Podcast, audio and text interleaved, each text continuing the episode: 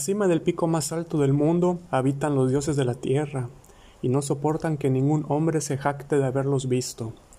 En otro tiempo poblaron los picos inferiores, pero los hombres de las llanuras se empeñaron siempre en escalar las laderas de roca y de nieve, empujando a los dioses hacia montañas cada vez más elevadas, hasta hoy en que solo les queda la última. Al abandonar sus cumbres anteriores, se llevaron sus propios signos, salvo una vez que, según se dice, dejaron una imagen esculpida en la cara del monte llamado Granek. Pero ahora se han retirado a la desconocida Kadat del desierto frío, en donde los hombres no entran jamás, y se han vuelto severos, y si en otro tiempo soportaron que los hombres los desplazaran, ahora les han prohibido que se acerquen, pero si lo hacen, les impiden marcharse. Conviene que los hombres no sepan dónde está Kadat, de lo contrario, tratarían de escalarla en su imprudencia. A veces, en la quietud de la noche, cuando los dioses de la tierra sienten añoranza, visitan los picos donde moraron una vez y lloran en silencio al tratar de jugar en las recordadas laderas. Los hombres han sentido las lágrimas de los dioses sobre el nevado Turay, aunque creyeron que era lluvia, y han oído sus suspiros en los quejumbrosos vientos matinales del Erión. Los dioses suelen viajar en las naves de nubes, y los sabios campesinos tienen leyendas que les disuaden de acercarse a ciertos picos elevados por la noche, cuando el cielo se nubla, porque los dioses no son tan indulgentes como antaño. En Ultar, más allá del río Sky, vivía una vez un anciano que deseaba contemplar a los dioses de la tierra. Este hombre conocía profundamente los siete libros crípticos y estaba familiarizado con los manuscritos nacóticos de la distante y helada Lomar. Se llamaba Barzai el Sabio, y los lugareños cuentan cómo escaló una montaña la noche del extraño eclipse. Barzai sabía tantas cosas sobre los dioses que podía contar sus idas y venidas, y adivinaba tantos secretos que se tenía a sí mismo por un semidios. Fue él quien aconsejó prudentemente a los diputados de Ultar cuando aprobaron la famosa ley que prohibía matar gatos, y quien dijo al joven sacerdote Atal a dónde se habían ido los gatos negros en la medianoche de la víspera de San Juan. Barzai estaba profundamente versado en la ciencia de los dioses de la tierra, y le había entrado deseos de ver sus rostros. Creía que su hondo y secreto conocimiento de los dioses lo protegería de la ira de éstos, y decidió escalar la cima del elevado y rocoso Hatenkla, una noche en que sabía que los dioses estarían allí. El Hatenkla está en el desierto pedregoso que se extiende más allá de Hatek, del cual recibe el nombre, y se alza como una estatua de roca en un templo silencioso. Las brumas juegan lúgubremente alrededor de su cima porque las brumas son los recuerdos de los dioses, y los dioses amaban el Hatenkla cuando habitaban en él en otro tiempo. Frecuentemente visitan los dioses de la tierra el Jatén Clan en sus naves de nube y derraman pálidos vapores sobre las laderas cuando danzan añorantes en la cima, bajo una luna clara. Los aldeanos de Jatén dicen que no conviene escalar el Jatén Clan en ningún momento, y que es fatal hacerlo de noche, cuando los pálidos vapores ocultan la cima y la luna. Sin embargo, no les escuchó Barzai cuando llegó a la, a la vecina de la vecina Ultar con el joven sacerdote Atal, su discípulo. Atal solo era hijo de posadero y a veces tenía miedo, pero el padre de Barzai había sido un noble que vivió en un antiguo castillo, por lo que no había supersticiones vulgares en sus venas, y se reía de los atemorizados aldeanos.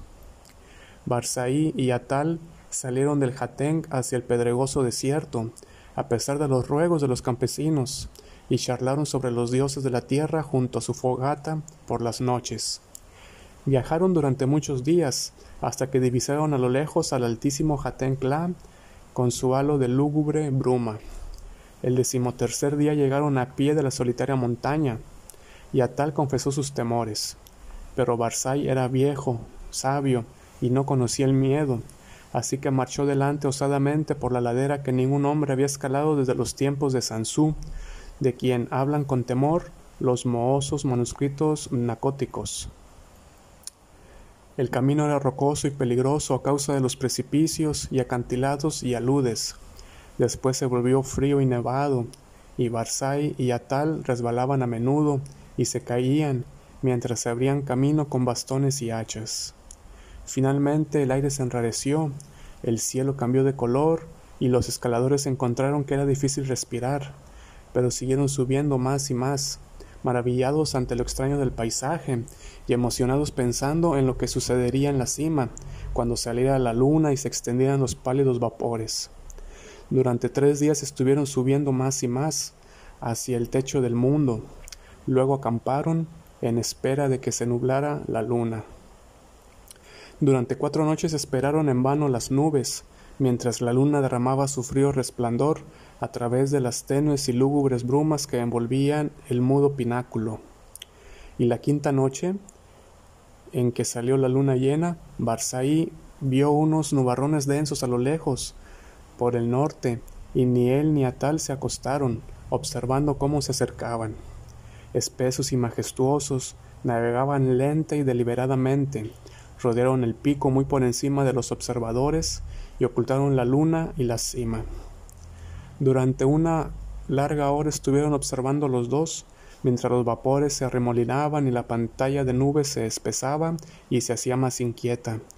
Barsaí era versado en la ciencia de los dioses de la tierra y escuchaba atento los ruidos, pero a tal que sentía el frío de los vapores y el miedo de la noche, estaba aterrado. Y aunque Barsaí siguió subiendo más y más, y le hacía señas ansiosamente para que fuera también, Atal tardó mucho en decidirse a seguirlo. Tan densos eran los vapores que la marcha resultaba muy penosa, y aunque Atal lo siguió al fin, apenas podía ver la figura gris de Barzai en la borrosa ladera arriba, a la luz nublada de la luna. Barzai marchaba muy delante, y a pesar de su edad, parecía escalar con más soltura y facilidad que Atal, sin miedo a la pendiente que empezaba a ser demasiado pronunciada y peligrosa, salvo para un hombre fuerte y temerario, y sin detenerse ante los grandes y negros precipicios que a tal apenas podía saltar.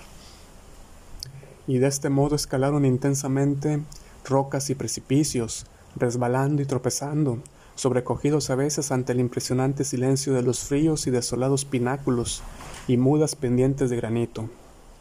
Súbitamente, Barzai desapareció de la vista de Atal, y salvo una tremenda cornisa que parecía sobresalir y cortar el camino a todo escalador que no estuviese inspirado por los dioses de la tierra, Atal estaba muy abajo, pensando qué haría cuando llegara a dicho punto, cuando observó curiosamente que la luna había aumentado, como si el despejado pico y lugar de reunión de los dioses estuviese muy cerca, y mientras gateaba hacia la cornisa saliente y hacia el cielo iluminado, sintió los más grandes terrores de su vida, y entonces, a través de las brumas de arriba, oyó la voz de Barsaí que gritaba locamente, de gozo, He oído a los dioses, he oído a los dioses de la tierra cantar dichosos en el Jatenka.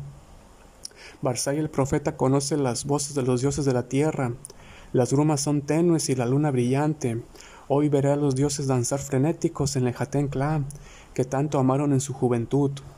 La sabiduría hace a Barzai más grande aún que los dioses de la tierra y los encantos y barreras de todos ellos no pueden nada contra su voluntad. Barsaí contemplará a los dioses de la tierra, aunque ellos detesten ser contemplados por los hombres. A tal no podía oír las voces que Barsaí oía, pero ahora estaban cerca de la cornisa y buscaba un paso. Y entonces oyó crecer la voz de Barsaí de forma más sonora y estridente. La niebla es muy tenue y la luna arroja sombras sobre las laderas. Las voces de los dioses de la tierra son violentas y airadas. Temen la llegada de Barzai el sabio, porque es más grande que ellos. La luz de la luna fluctúa, y los dioses de la tierra danzan frente a ella. Veré danzar sus formas, saltando y aullando a la luz de la luna. La luz se debilita, los dioses tienen miedo. Mientras Barzai gritaba estas cosas, Atal notó un cambio espectral en todo el aire como si las leyes de la tierra cedieran ante otras leyes superiores, porque aunque el sendero era más pronunciado que nunca, el ascenso se había vuelto espantosamente fácil, y la cornisa apenas fue un obstáculo cuando llegó a ella, y trepó peligrosamente por su cara convexa. El resplandor de la luna se había apagado extrañamente, y mientras Atal se adelantaba en las brumas, monte arriba, oyó a Barsaí el sabio gritar entre las sombras.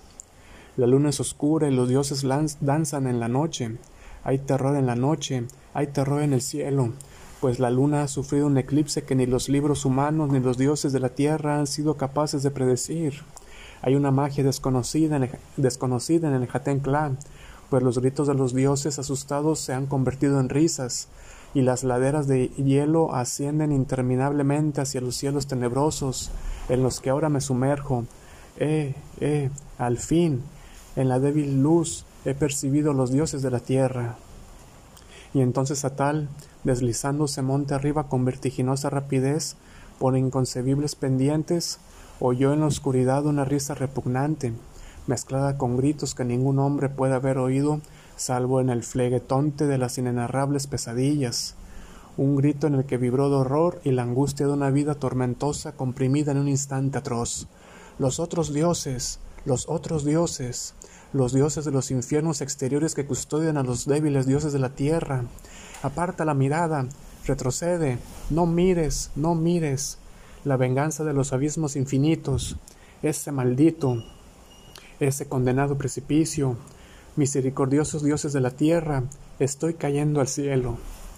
Y mientras Atal cerraba los ojos, se taponeaba los oídos y trataba de descender luchando contra la espantosa fuerza que lo atraía hacia desconocidas alturas, siguió resonando en el Jatenclá el estallido terrible de los truenos que despertaron a los pacíficos aldeanos de las llanuras y a los honrados ciudadanos de Jateng, de Nir y de Ultar, haciéndoles detenerse a observar, a través de las nubes, aquel extraño eclipse que ningún libro había precedido jamás. Y, cuando al fin salió la luna, Atal estaba a salvo en las nieves inferiores de la montaña, fuera de la vista de los dioses de la tierra y de los otros dioses. Ahora se dice que los mohosos manuscritos nacóticos que Sansuno descubrió otra cosa que rocas mudas y hielo, la vez que escaló el Jatencla en la juventud del mundo.